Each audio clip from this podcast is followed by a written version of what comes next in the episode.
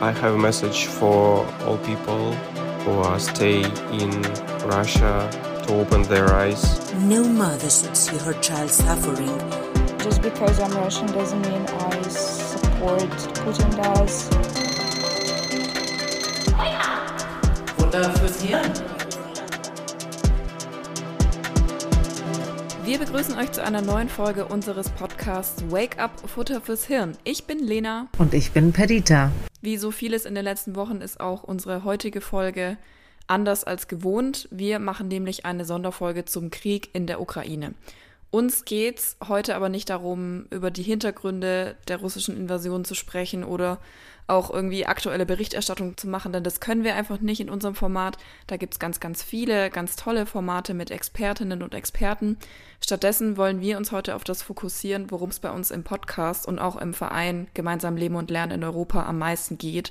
Und zwar um das Engagement, um das Helfen und um die Leute, die selbst helfen, denn die sollen heute auch ein bisschen zu Wort kommen. Ich denke mir mal, es geht uns allen so, dass etwas Unfassbares passiert ist, was wir einfach nicht glauben wollten und eigentlich nicht begreifen können. Und aus diesem Gefühl der Hilflosigkeit braucht es, glaube ich, etwas, wo wir wissen, okay, das kann ich tun, das kann ich beitragen. Weil ich glaube, wenn wir handeln und etwas tun, dann akzeptieren wir schreckliche Umstände nicht. Und ich glaube, dann geht es uns auch besser. Und deswegen ist es einfach so wichtig, euch aufzuzeigen, was kann man tun. Bevor wir jetzt aber anfangen und euch erzählen, was ihr persönlich auch machen könnt, wo Hilfe gebraucht ist, ist vielleicht noch mal ganz wichtig darzustellen, was für Auswirkungen hat dieser Krieg auch über die Ukraine hinaus. Genau, denn wie ihr sicherlich verstanden habt mittlerweile und mitbekommen habt, hat dieser Krieg nicht nur Folgen für die Ukraine, sondern auch für Deutschland, für Europa, für die Welt und zwar ganz wichtig langfristige Folgen. Vieles, vieles, was wir in der Pandemie schon in Ansätzen gespürt haben, verstärkt sich gerade noch mal heftigst. Beispielsweise die steigenden Energiepreise, die wir hier bei uns in Deutschland bemerken, aber auch steigende Lebensmittelpreise sind ein Thema, denn global betrachtet sind Russland und die Ukraine beispielsweise Hauptlieferanten von Weizen und Mais für viele afrikanische Länder wie zum Beispiel Kenia. Und Weizen und Mais gehören dort zu den Grundnahrungsmitteln. Das heißt, in vielen afrikanischen Ländern werden diese Lebensmittel dort zurzeit extrem teuer. Viele können sich ihr Essen nicht mehr leisten. Und dann kommen noch starke Dürren hinzu in Ostafrika, die die Bevölkerung eben noch abhängiger machen von Lebensmittelimporten. In Kenia werden beispielsweise 80 Prozent des Weizens importiert. Und da könnt ihr euch vorstellen, was es bedeutet, wenn diese Importe jetzt ausfallen. Das sind jetzt lediglich Auswirkungen des Kriegs für außerhalb der Ukraine. Dort selbst darf man ja nicht vergessen, wie langfristig sich das Leben der Menschen aufgrund des Krieges verändern wird. Eine ganze Generation wird Traumata von den Erinnerungen an Flucht, an Krieg davontragen, Familien werden getrennt, viele werden sterben. Es gibt nicht nur diese direkten Folgen, auch die indirekten Folgen müssen wir uns nochmal vor Augen führen. Und zwar die meisten werden alles verlieren, ihren Besitz, ihr Vermögen, Job, alles, was irgendwie Sicherheit für die Zukunft geschafft hat. Junge Erwachsene können ihre Ausbildung oder ihr Studium nicht weiterführen, Kinder können nicht zur Schule. Und hinzu kommt eben auch noch, dass die Ukraine ja nicht irgendwie zum Ausgangszustand zurückkehren können wird. Es wird in den kommenden Jahren vielleicht zu Kämpfen und weiterhin zu Unruhen kommen. Es wird keine stabile Führung geben, eventuell keinen sicheren Alltag. Und deshalb wissen wir einfach seit Ausbruch des Krieges, dass diese Unsicherheit zurück nach Europa gekommen ist und auch nach diesem Krieg, wann immer er und wie immer er auch enden wird, es keinen richtigen Frieden für die Menschen geben wird. Also die Verhältnisse dort werden sich noch jahrzehntelang auf die Politik, aber natürlich auch auf das Leben der Menschen auswirken. Also das bedeutet wirklich, jeder einzelne Mensch dort ist betroffen. Und natürlich sind auch wir betroffen, sind unsere Nachbarländer betroffen, weil sie direkt an der Grenze von der Ukraine leben. Und plötzlich der Krieg ganz, ganz nah dran gegangen ist. Also ne, es gab ja schon Auseinandersetzungen 50 Kilometer von der polnischen Grenze entfernt. Und das heißt, wir haben nicht den Krieg irgendwo weiter weg, wo wir uns auch emotional weit weg davon bewegen, sondern er ist ganz, ganz nah an uns dran. Und deswegen ist es aber trotzdem, dass wir als Menschen uns überlegen, was kann ich dazu beitragen, um diese schreckliche Situation für mindestens einen Menschen besser zu machen. Und das ist der Schwerpunkt von unserem Podcast heute. Was können wir tun? Und ich wollte noch mal was dazu sagen, und zwar, Perdita, ich weiß nicht, wie es dir ging. Ich war schon sehr überwältigt von der Hilfsbereitschaft in den ersten Tagen des Krieges. Sowohl im positiven, aber ich muss auch sagen, irgendwo im negativen Sinne. Weil ich hatte auch so den Eindruck, dass einfach sehr viele Leute vor lauter, ich möchte helfen, ich fühle mich so handlungsunfähig, viele Dinge gemacht haben, wo ich mir so dachte, oje, oje, ob das jetzt so hilfreich war ob das jetzt nicht eher vielleicht Strukturen behindert hat, ob man sich da nicht selber in, in Gefahr gebracht hat, wenn man einfach selber mit dem Auto an die Grenze gefahren ist und gedacht hat, man kann jetzt hier irgendwie helfen. Ne? Also darum geht es uns heute auch nochmal wirklich, das zu, zu unterscheiden. Ich mache ja professionelles Ehrenamt. Das heißt, ich versuche, Ehrenamt so zu strukturieren oder Strukturen zu schaffen, dass die ehrenamtliche Hilfe so effektiv wie möglich ist. Und das, was du beschrieben hast, einfach dieses wilde mal drauf losmachen, kann wirklich behindern. Also wir haben in Passau eine riesen Flutkatastrophe gehabt. Und äh, da war das unglaublich wichtig, dass der Einsatz der Tausenden von Helfern, die teilweise wirklich aus der ganzen Bundesrepublik angefahren kamen, zu koordinieren. Und ich erinnere mich nur an ein Ding, dass ein Hotel in München angerufen hat. Also wir kommen jetzt mit dem LKW. Wann können wir vorbei? Also wann, wann können wir vorbeikommen? Und ich so wie LKW was? Äh, weil ich so eine Informationsseite gemacht habe. Wo kann man Hilfe bekommen und wo kann man helfen? Und die wollten mit einer LKW-Ladung von Klam also äh, von Bettwäsche aus dem Hotel kommen und die bei mir im Büro ablagern. Ja, das ist so ein klassisches Beispiel von gut gemeint, aber nicht gut geholfen, weil in dem Wort Hilfsorganisation steckt ja schon das Wort Organisation drin. Das heißt, natürlich ist man dankbar über jede Hilfe, aber wenn man eh schon helfen will, dann bietet es sich doch auch irgendwo an, möglichst gut zu helfen, oder? Ne? Also deshalb, bevor man irgendwie selbst an eine Grenze fährt, sprecht euch mit einer Organisation ab. Ihr kennt euch dort nicht aus. Im Zweifel steht ihr im Weg oder ihr stellt eine Gefahr dar, weil man sich noch um euch kümmern muss. Und es gibt Organisationen wie jetzt Gemeinsam Leben und Lernen in Europa oder auch Organisationen in der Ukraine, die sind da schon seit vielen Jahren vor Ort, die haben Netzwerke aufgebaut, die haben funktionierende Abläufe in der Logistik, die wissen, wo man LKWs parken kann oder eben auch nicht. Und diese Abläufe sollte man halt auch nicht behindern oder blockieren. Und die kennen sich halt auch besser aus und wissen, wer was braucht und wie es dorthin gebracht wird. Aber ich glaube, ich würde jetzt mal gerne wieder das Wort an jemanden geben, die selber gesagt hat, ich will helfen und genau das Richtige gemacht hat. Nämlich hört euch mal an, was Martina gemacht hat. Hallo, ich bin Martina und ich helfe gerade ehrenamtlich in Berlin in einer Flüchtlingsunterkunft. Und ich erzähle euch jetzt gerne, wie ich dazu gekommen bin. Bei mir war am Anfang ein großes Fragezeichen, was ich überhaupt tun kann, wo ich helfen kann. Und ich habe dann einfach gegoogelt und bin auf Zeitungsartikel gestoßen, wo auch Webseiten von Vereinen verlinkt waren. Und da habe ich mich einfach so ein bisschen durchgeklickt. War für mich auf den ersten Blick tatsächlich ein bisschen unübersichtlich, aber ich kann nur sagen, es hat sich gelohnt, mir da irgendwie die Zeit zu nehmen, mich hinzusetzen und die Informationen wirklich zu lesen. Und habe dann einen Verein gefunden, der gerade am Hauptbahnhof in Berlin die Flüchtlinge willkommen heißt und da die Infrastruktur vor Ort aufgebaut hat.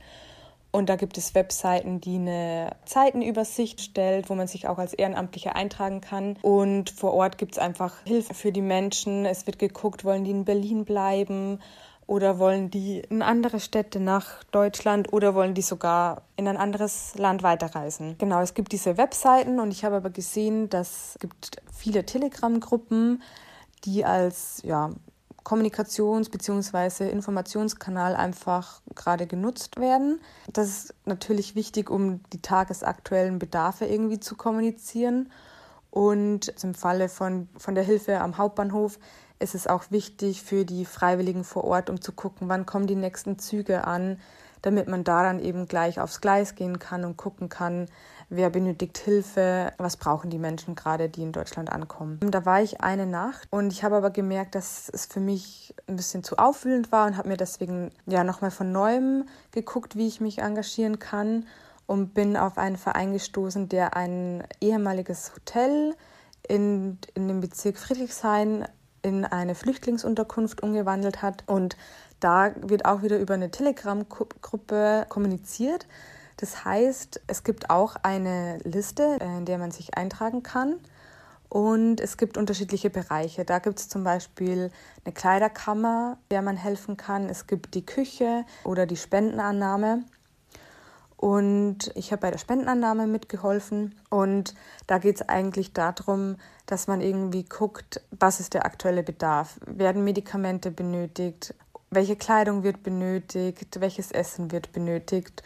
Und genau, das wird eben mit den anderen Freiwilligen oder auch Hauptamtlichen vor Ort abgesprochen und dann so kommuniziert. Mein Tipp, wer sich engagieren möchte, ist wirklich sich kurz hinzusetzen und zu recherchieren und nicht drauf loszurennen, irgendwie zu dem nächsten Verein oder anzurufen, weil die Leute haben wahnsinnig viel zu tun gerade und es gibt eben diese Listen, zumindest eben in Berlin und sich da irgendwie ein, zwei Tage Zeit zu nehmen, sich das irgendwie auch in Ruhe mal anzugucken, kann nicht schaden. Auch wenn man natürlich oft das Bedürfnis hat, sofort helfen zu wollen. Wer gerne spenden möchte, da ist jetzt eben meine Erfahrung, dass wichtig ist, dass geguckt wird, was wird gerade gebraucht, weil es bringt dann natürlich auch nichts, wenn was gespendet wird, was vielleicht aber an anderer Stelle gebraucht wird, was gerade aber für die Flüchtlinge gerade vor Ort gar nicht gebraucht wird. Das sind so meine Tipps und ansonsten kann ich nur sagen, dass jede freiwillige Arbeit auf jeden Fall bei den Menschen ankommt und jede Hilfe zählt. Das heißt, ihr habt jetzt mitbekommen, a, es ist wirklich hilfreich, erstmal vor Ort zu schauen und da googelt ihr einfach, welche Organisation hilft. Also ich kann sagen, ich habe zum Beispiel für unsere Region eine Webseite gemacht, Flüchtlingshilfe in Passau.de, wo ich wirklich gesammelt habe, also welche Organisationen bieten welche Hilfe an, bei wem kannst du dich melden, was wird da genau gebraucht. Es gibt auch wirklich tolle Apps, bei denen man sich registrieren kann, wo der Einsatz koordiniert wird und ähnliches. Schaut einfach auch, es gibt einfach so große Hilfsorganisationen wie die Caritas, THW, Rotes Kreuz, Diakonie, was weiß ich. Also das sind professionelle Organisationen, die in solchen Situationen einfach auf Strukturen zurückgreifen können, wo Hilfe wirklich viel, viel besser organisiert wird. Und ihr seht einfach, wie wichtig das ist, vor allem am Anfang den Menschen Orientierung zu geben. Aber dann braucht man ja auch noch etwas anderes. Und wie ihr vielleicht äh, schon wisst, sind wir ein Verein, der ganz viel auch mit europäischen Partnern zusammenarbeitet. Und ich habe mal Originalstimmen jetzt gesammelt von engagierten Frauen, die in Rumänien und in Tschechien bei dieser Ersthilfe ganz, ganz aktiv sind. Und deswegen als erstes Oana aus Rumänien, die euch mal erzählt, was sie direkt angefangen hat, als der Krieg ausbrach. My name is Oana Pocan and I am the Vice President of the Mamprenoare România Association, which provides entrepreneurial education for women. From the very first day of the war in Ukraine, we decided to support the refugees, most of whom are mothers and children. Our communities in Cluj, Iași, and Bucharest managed to raise humanitarian aids and donations, which we sent to the borders in collaboration with the local authorities. Some of the items we sent were beds, blankets, food, and we also supported with transport, accommodation, and legal papers. What motivates us is the belief that no mother should see her child suffering and that we are all human beings that should be together for better or for worse. Also ihr seht, ne, ihre Organisation, die sind direkt an die Grenze gefahren, um dort direkt an der Grenze Menschen zu helfen. Aber eine Freundin von mir, nämlich Lenka aus Tschechien, bei denen ist es so, die haben in den Regionen so richtige Zentren aufgebaut. Also wo eine Turnhalle belegt worden ist oder ähnliches, wo eine zentrale Stelle da ist, wo die Leute erstmal hingebracht werden und wo dort die Hilfe zentral organisiert wird. Und damit ihr euch das ein bisschen vorstellen könnt, was da alles passiert, hört mal kurz rein, was Lenka zu erzählen hat, was sie in Ustinat Laben organisiert. Hello, my name is Lenka Vonka Cherna. I am a director of Voluntary Center in city Ústí nad Labem in Czech Republic. Our capital of our region, city Ústí nad Labem, is close to border with Germany, with Saxony. And we are one from 14 assistance centers for people who comes from Ukraine because of the war. Two weeks ago, I was on international meeting in Hungary in Budapest, and when we came in Budapest, it was peacetime, and we came back. The situation was completely new for us, and on the journey, uh, we saw first car with Ukraine numbers coming out from Ukraine to Europe. It was time I first time thought how we will help, what we will do. Reality in Czech Republic and in my city is that uh, we have now uh, assistance center. Ukraine people can come 24 hours every day and uh, they go through administration to get legalization of their one year time in Czech Republic. And of course, sometimes it is a lot of people, and we voluntary center and another NGOs we help and we do service in this assistance center because of the food, because of the quiet area to sleep a few hours, because of the children, because they need to have a place to to feel in this uh, situation free and leisure so we help them to uh, to have some food uh, drink and uh, the information. What was new for us it is organization of volunteer translators because no one had paid people who speaks ukraine or russia to uh, help in administrative part of their needs in this assistance center. So we have now more than 60 volunteer translators and more than 80 volunteers who help every day. We are very lucky that people are very friendly and proactive. They contact us, and every day we have more than 20, sometimes 30 new volunteers who come and who are in this center and uh, help in groups people who who are now on their journey to come to Europe to safe places, uh, not only in Czech Republic, not only in city Ústí nad Labem, but they need to legalize their documentation and to be to get status people who can start to um, have accommodation and I hope in very close future to get job and to be part of European community. Also ich finde es einfach echt erstaunlich, wie viele Menschen sich da täglich melden, um sich, um sich zu engagieren. Über 80 Freiwillige, über 60 freiwillige Übersetzer. Und da merkt man auch einfach, wie wichtig es ist, nicht nur Sachspenden oder Geldspenden oder irgendwas Materielles. Sprachübersetzungen, Hilfe mit Papierkram, mit den ganzen administrativen Sachen ist auch unfassbar hilfreich für die Menschen dort. Aus dem, was sie erzählt hat, wird einfach auch klar, wo die Leute Hilfe brauchen. Also sie brauchen natürlich erstmal was zu essen, was zu trinken, einen Platz, um sich hinzulegen, ähm, auf Toilette zu gehen, sich zu waschen.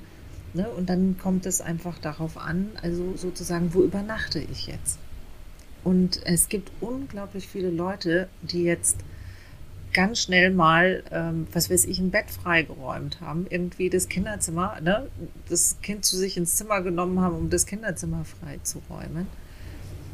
Aber ich finde auch diese Hilfe, die unglaublich wichtig ist, sollte auch mit Sinn und Verstand gemacht werden. Das ist auch wieder was, wie ich ja auch am Anfang von der Folge schon gesagt habe, was man, finde ich, nicht so auf die leichte Schulter nehmen sollte. Also dieses im Affekt helfen wollen, ist absolut positiv, kann ich auch super nachvollziehen. Aber gerade wenn es darum geht, jemanden aufzunehmen, sollte man sich vielleicht wirklich fragen, bin ich mir bewusst, was das bedeutet?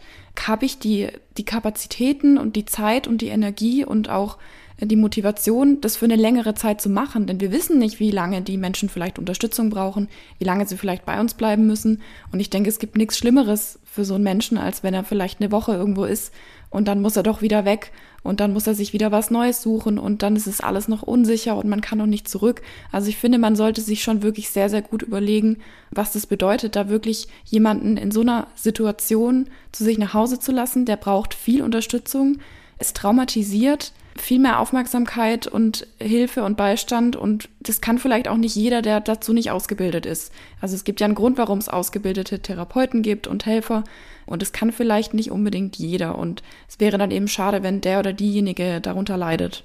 Auf der anderen Seite ist es so, dass Leute, was weiß ich, wirklich ein Zimmer freigeräumt haben und sich mental darauf eingestellt haben. Jetzt nehmen wir zum Beispiel ne, eine Frau mit Kindern auf. Und dann verschwindet die Frau oder wer immer da auch kommt, nach einem Tag oder nach zwei Tagen, um woanders hinzugehen. Und da gab es schon auch Helfer, die da auch sehr frustriert und, und äh, verletzt waren, weil sie gesagt haben, ich bin jetzt für dich da und jetzt nimmst du meine Hilfe nicht richtig an.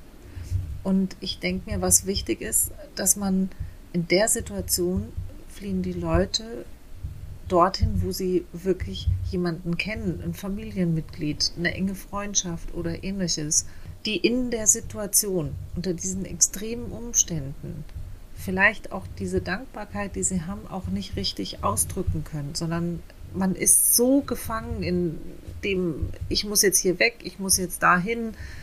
Und da bitte ich einfach um Geduld, Leute, nimmt nichts persönlich die Leute sind in extremen Situationen. Seid nicht frustriert, wenn die Hilfe nicht so angenommen wird, wie ihr euch das vorgestellt habt, sondern es ist auch ein wertvoller Beitrag, wenn jemand bei mir, bevor er wieder woanders hinfährt, einfach mal eine ruhige Nacht hat, ein nettes Wort hat, einfach das Gefühl hat, Menschen beachten mich und versuchen mir zu helfen. Und das ist ja schon ein ganz wertvolles Gefühl. Wo Leute natürlich sehr viel Hilfe brauchen, das ist dieses ganze Rechtliche. Ne? Also sie müssen sich ja irgendwo registrieren und anmelden und ähnliches. Also da sage ich auch Line, Achtung, Achtung, was ihr für Informationen weitergebt. Also gerade bei juristischen Informationen ist es immer ganz wichtig, dass Leute wirklich die Fachkompetenz haben und da kompetent antworten können. Also da ist es immer wichtig, vor Ort zu schauen, gibt es das Ausländeramt, gibt es Juristen und Juristinnen, die da Hilfe leisten können, gibt es sowas wie eine Refugee Law Clinic, die berät oder einfach Fachstellen, die dazu ausgebildet sind. Also da vorsichtig sein, welche rechtlichen Auskünfte ich gebe und natürlich ist Sprachvermittlung jetzt eng eng angesagt. Da einfach zu schauen, auch ich als Laie kann natürlich jemanden auch meine Sprache vermitteln. Ihr findet auf unserer Webseite ganz viele Tipps, wie man das auch machen kann. Aktuell sind ganz viele Sprachhilfen entstanden für Ukrainisch-Deutsch, die man sich kostenlos runterladen kann. Also auf unserer Webseite findet ihr da ganz tolle Tipps und natürlich kann man auch Sprachpate für jemanden sein oder ehrenamtlich Deutschunterricht geben. Das sind alles Möglichkeiten, wo ich jemandem helfen kann, so schnell wie möglich zu verstehen, was in meiner Umgebung gesprochen wird und sich auch mitteilen zu können.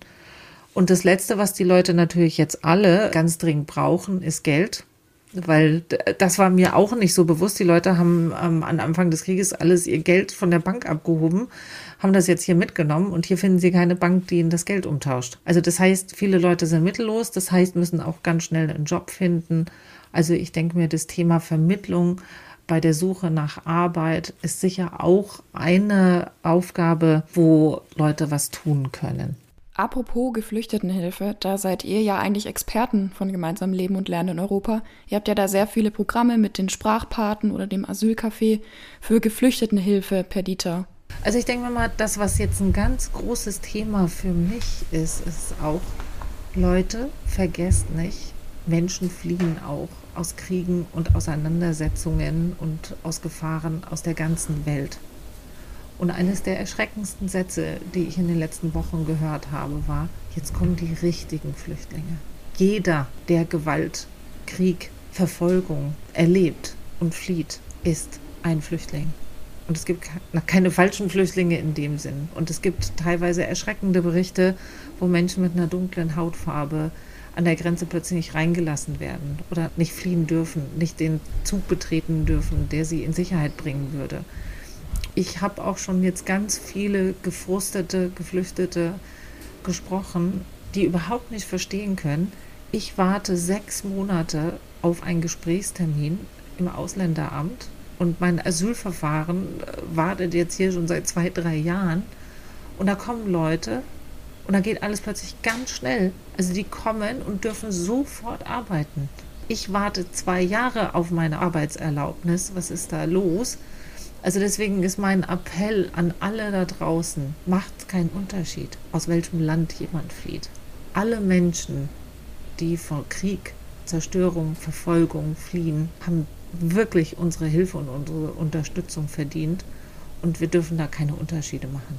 Und das andere, was ich sagen kann, ich bin erschreckt, dass jetzt plötzlich auch Menschen, die selber aus Russland kommen oder deren Eltern aus Russland kommen, die zum Teil hier geboren sind, plötzlich Diskriminierungen erfahren.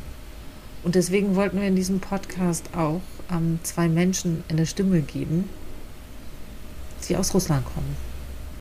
Hi, my name is Max. I'm 27 and I feel very sad because what's happening right now in the world it really destroys my mind, my heart and uh, everything around me. I have colleagues in Ukraine and it's very hard to work with them right now because they could immediately go to bomb shelter and I cannot fully interact with them because all of my questions are how are you? What are you doing right now? Are you in safe place? It's very hard to communicate with people which are under air attack. I feel very uh, sad because that's happening because of my country, that government which does that disaster things how I'm handling with this situation. I try to communicate with people which are in Ukraine right now more. I try to ask them if they need some help. I have relatives in Nikolaev and I try to communicate with them. So my mother has brother uh, in Nikolaev and I ask her to con- contact him and communicate as much as she can what I supposed to do here. I try to give more explanations for people who does not have the full image of this situation. I try to explain what is happening right now, but sometimes it's uh, not very um, productive for them. I have a message for all people who are stay in Russia, maybe just to open their eyes and try to understand not everything's what government said. It's not everything good. Just to stay with another side and to understand what is happening from Ukraine's perspective. Just try to understand what other people feel and what other people do just to keep their life. I'm against war. I want to have uh, the world full of happy people with uh, not hating each other. And once again, let's understand that government and people are different things. Not every Russian support what's happening right now in, in Ukraine. So let's divide government and people. People stay with Ukraine. That's all. Hi, my name is Paulina. I'm 26 years old and I am from Russia. I'm currently in Georgia. We moved here with my husband like a week ago because uh, our companies asked us to relocate. It was the urgent decision uh, because the companies thought that we could not work in Russia anymore and like there was precautions due to the situation. I think people here are mostly scared and panicked maybe but due to time, we required to make decisions like urgent de- decisions to change their lives. So I have a lot of friends who work in IT, and I know that maybe half of them are urgently moved to other countries. For example, A bunch of them moved to Georgia, another went to Armenia, another ones went to Turkey.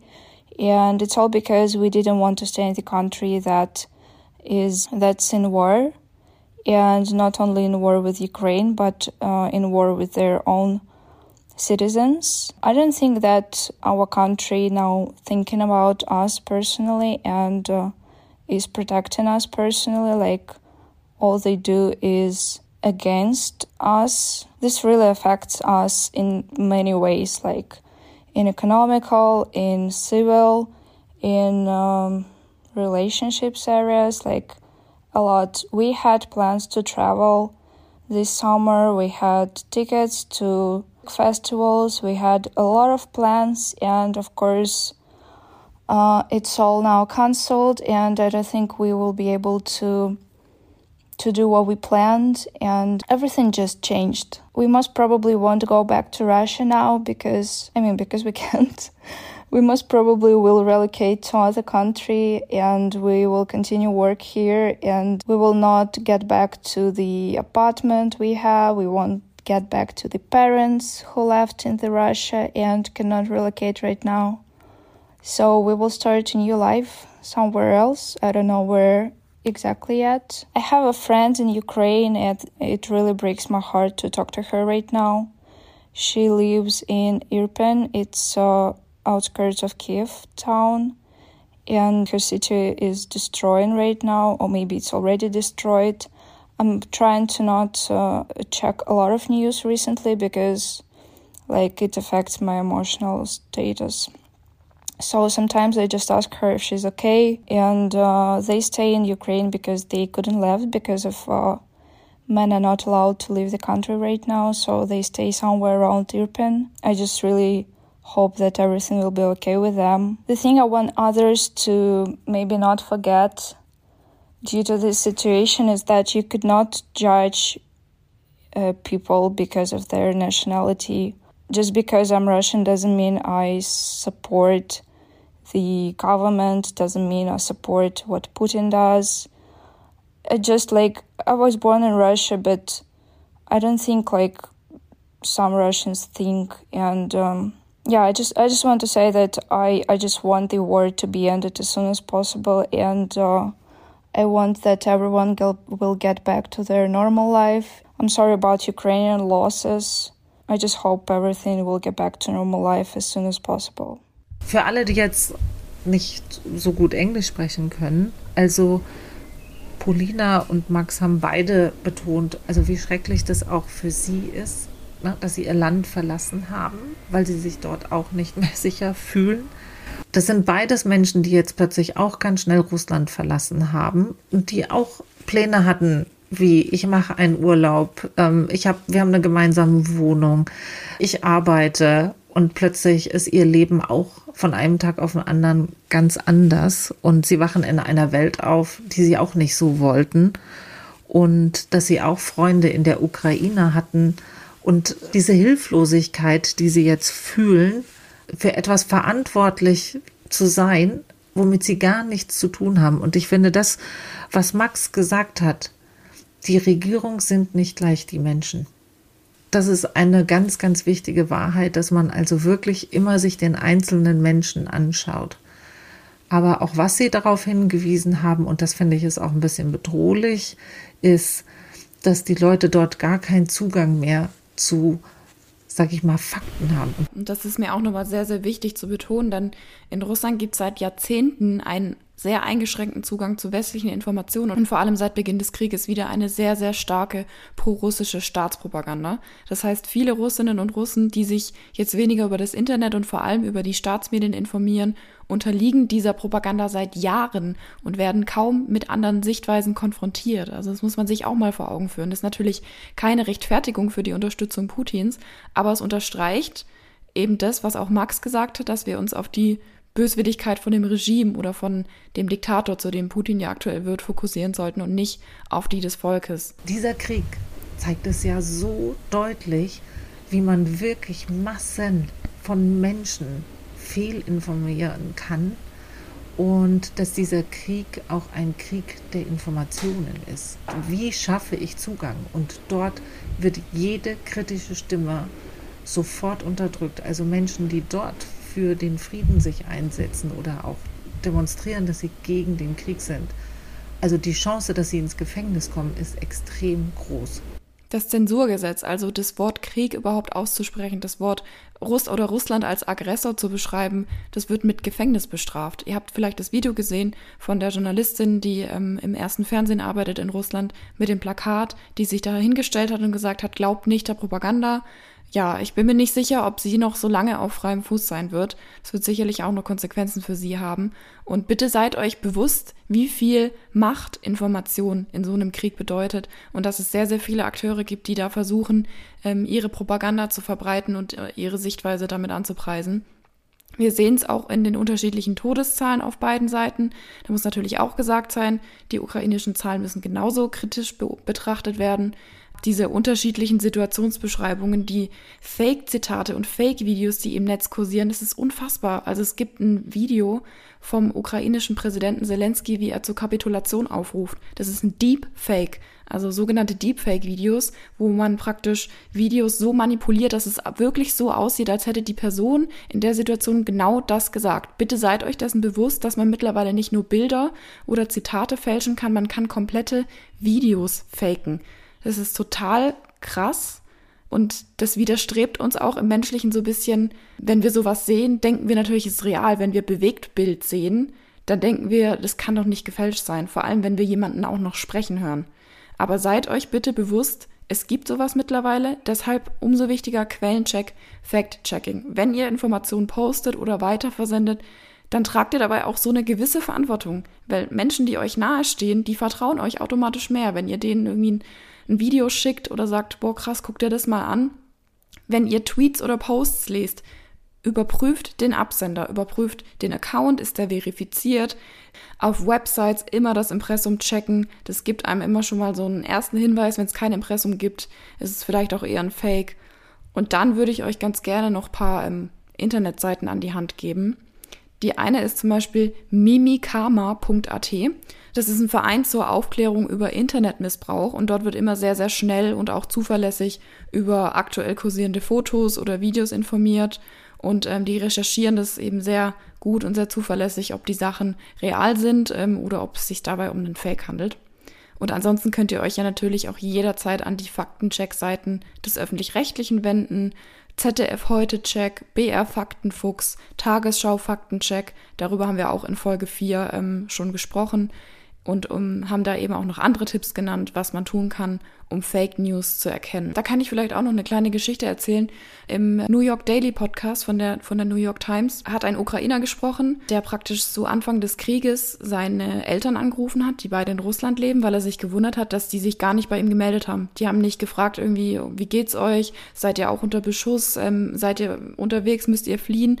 Und er hat sich dann eben bei ihnen gemeldet, um zu sagen, dass es ihm und seiner Familie soweit gut geht, aber dass sie jetzt eben fliehen und ähm, hat gesagt, ja, unsere Stadt wird jetzt beschossen, wir machen uns jetzt auf den Weg, er muss jetzt irgendwie seine Kinder und seine Frau.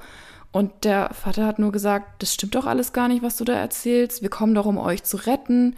Ähm, wir sind doch, das ist doch eine Friedensmission. Was erzählst du denn da? Es wird überhaupt nichts beschossen. Die Ukrainer beschießen sich selber.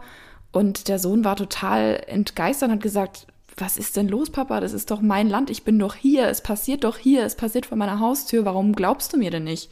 Also das, das ist der Effekt dieser, dieser krassen Propaganda, dieser krassen Infiltration, dass die Leute eben überhaupt keine andere Sichtweise sehen können.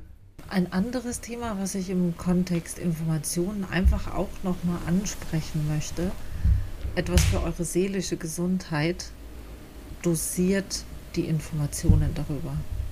Also wenn man wirklich 24 Stunden, sieben Tage die Woche sich den ganzen Tag da jeden Tweet, jede Nachricht, alles, alles, alles reinpfeift. Ich glaube, das wird euch auch kaputt machen. Ja, also ich finde, es ist wichtig, dass man informiert bleibt, aber man sollte nicht das Gefühl haben, dass man sich 24-7 damit beschäftigen muss. Dass immer, wenn ein Brennpunkt läuft, dass man den sehen muss. Das ist nicht möglich. Ihr müsst in eurem Alltag auch funktionieren.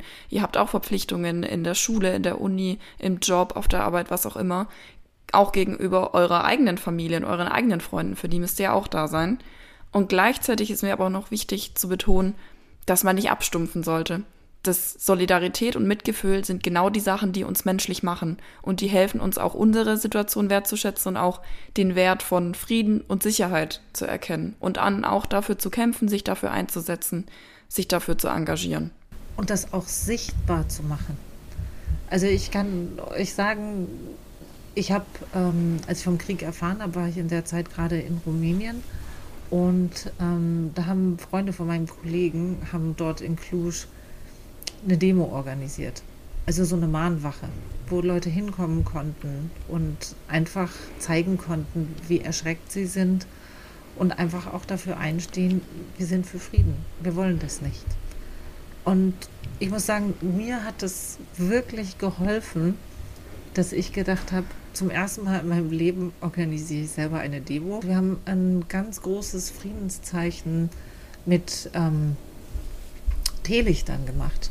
Und ähm, jemand hat mit der Drohne das dann auch von oben aufgenommen. Und, und es war, glaube ich, wichtig, dass man zeigt, wofür stehe ich, für, für was für eine Welt ne, trete ich jetzt hier ein und ähm, manche Leute sagen, äh, das ist doch nur, um dein eigenes Gewissen irgendwie so ein bisschen zu beruhigen, um dich ein bisschen besser und cooler zu fühlen. Aber ich denke mir, nein, es ist ganz wichtig, dass wir alle auch nicht nachlassen, immer wieder zu zeigen, wofür stehen wir, für was für eine Welt treten wir ein, wie wollen wir zusammen leben. Und ich kann sagen, diese Demonstration war auch für mich irgendwie so ein bisschen symbolisch, weil es war eisekalt und es wehte ein Wind und die Teelichter sind die ganze Zeit ausgegangen. Also es brauchte wirklich viele Leute, die permanent die Kerzen wieder angezündet haben, damit dieses Friedenszeichen zu sehen war. Und das, denke ich mir, ist sehr symbolisch für Frieden und Demokratie. Es braucht ganz viele Leute, die, wenn es kalt wird, wenn der Wind weht, permanent dranbleiben und nicht aufhören, die Lichter immer wieder anzumachen. Das wäre eigentlich auch das, was ich euch gerne ins Hirn tackern wollen würde. Und zwar, wenn ihr helft, wenn ihr euch engagiert, bleibt dran. Macht es langfristig, macht es nicht nur, solange ihr das auf Instagram seht, ähm, solange jeder dazu eine Story postet, solange man so einen immensen Druck verspürt, jetzt auch was zu spenden, sondern macht es auch wirklich aus eurer eigenen Überzeugung ähm, weil ihr das Gefühl habt, ihr könnt damit was bewegen und auch, wie Perdita gesagt hat, einfach um immer mal wieder zu zeigen, dafür stehe ich. Und das braucht keine großen Gesten, das braucht keine großen Geldsummen, ihr müsst nicht irgendwie an die Grenze fahren ähm, oder euch 24-7 informieren. Es reicht, wenn ihr euch eine Sache rauspickt, wo ihr wisst, da kann ich was beitragen, da kann ich helfen und einfach dranbleiben und ähm, das durchziehen. Das kann ich nur bestätigen. Also ich sage immer zu Leuten, die sich bei uns melden, sich ehrenamtlich zu engagieren, mir ist es lieber, jemand macht eine kleinere Sache, aber die kontinuierlich und dauerhaft, als mal so eine große Aktion und dann kommt nichts mehr. Oder man ist schnell ausgebrannt oder ne, negativ enttäuscht. Was mir wichtig ist, ist ähm, mit diesem Bild der Kerze. Bleibt dran. Macht ständig, dauernd Kerzen an. Also in eurem Leben. Also erhält das Leben für Menschen. Jo, das waren jetzt unsere Hirntag-Aktionen. Und Leute, ähm, jetzt kommen sie wieder ins Tun. Nämlich, wir haben natürlich unsere Challenges für euch. Also das heißt, wir wollen euch ja motivieren, wirklich was auch praktisch zu tun. Also die erste Challenge wäre, bevor ihr im Affekt ein emotionales Video ähm, oder einen Beitrag, irgendwas, was euch sehr berührt hat, weiterzuschicken oder in eure Stories posten oder jemandem zu erzählen, nochmal kurz einen Faktencheck zu machen. Zwei, drei Quellenprinzip, kann ich das irgendwo anders noch finden? Sind es zuverlässige Quellen? Wer ist der Absender? Kann ich dem vertrauen? Einfach nochmal kurz überlegen, bevor man das im Affekt direkt jemand weiterschickt, weil ähm, führt euch das nochmal ein bisschen vor Augen, wie viel Macht Information in diesem Krieg bedeutet und dass ihr auch einen kleinen Teil dieser Verantwortung habt, wenn ihr Informationen teilt. Dann natürlich helft, wo ihr helfen könnt also informiert euch, wo eure Hilfe aber am besten gebraucht wird und wie. Ne? Und auch wirklich zu schauen, wie das die Martina gesagt hat, wo ist Hilfe, die ich auch leisten kann. Und dann dritte Challenge, kommt ins Handeln. egal was es sein mag, wenn ihr ein Zeichen setzt, indem ihr auf eine Demo geht, wenn ihr euch in einer Organisation engagiert, wenn ihr jemanden aufnehmt, wenn ihr irgendwo als Sprachpate fungiert oder am Bahnhof steht und Leute empfangt, was auch immer es ist, sucht euch irgendwas, wo ihr euch sicher seid, da kann ich helfen und zieht es auch wirklich durch. Jetzt nicht nur für drei Wochen, bis irgendwie der Krieg nicht mehr so sehr in den Medien ist, sondern führt euch vor Augen, Krieg ist jeden Tag überall, leider in unserer Welt, ähm, in der Ukraine. Das geht schon länger, das wird sich auch noch länger ziehen. Und ähm, ja, bleibt da einfach dran und setzt ein Zeichen mit dem, was ihr tut. Dann noch ein wichtiger Hinweis. Auch diesen Monat gibt es eine praktische Mitmachmöglichkeit. Am 5.4. könnt ihr den Workshop besuchen. Stell dir vor, es ist Krieg.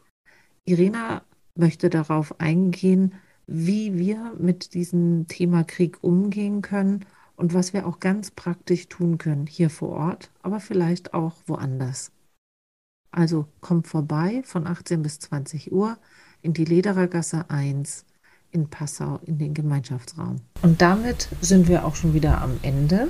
Und wir würden uns dann natürlich wie immer über euer Feedback freuen. Schickt uns gerne eine E-Mail an wakeup@gemeinsam-in-europa.de oder schreibt uns auf Instagram oder Facebook. Und dann würden wir uns natürlich freuen, wenn ihr auch für die nächste Folge wieder einschaltet. Dann geht es um das Thema Islamfeindlichkeit. Normalerweise haben wir ja immer ein bisschen ausführlichere Informationen und Recherchen auf unserer Webseite stehen. Diesmal findet ihr nur einen Link, also seid nicht überrascht. Der Link geht zu unserer Flüchtlingshilfe in Passau.de Seite. Da findet ihr aber nicht nur die Organisationen, die in Passau relevant sind, die Geflüchteten helfen, sondern wir haben auch bundesweite große Hilfsorganisationen ähm, aufgelistet, ähm, Apps, wo ihr euch eintragen könnt, äh, wenn ihr eine Wohnung oder ein, ein, ein Zimmer oder ein Bett zur Verfügung stellt, wo ihr euch als Ehrenamtliche registrieren könnt. Ihr findet da auch Apps für Sprachübersetzung und ähm, viele Tipps, wie ihr anderen auch Deutsch beibringen könnt. Und dann würden wir uns natürlich auch freuen, wenn ihr zur nächsten Folge wieder einschaltet. Dann geht es nämlich um das Thema Islamfeindlichkeit. Und bis dahin bleibt uns eigentlich nur noch zu sagen, tschüss. Und bleibt wach.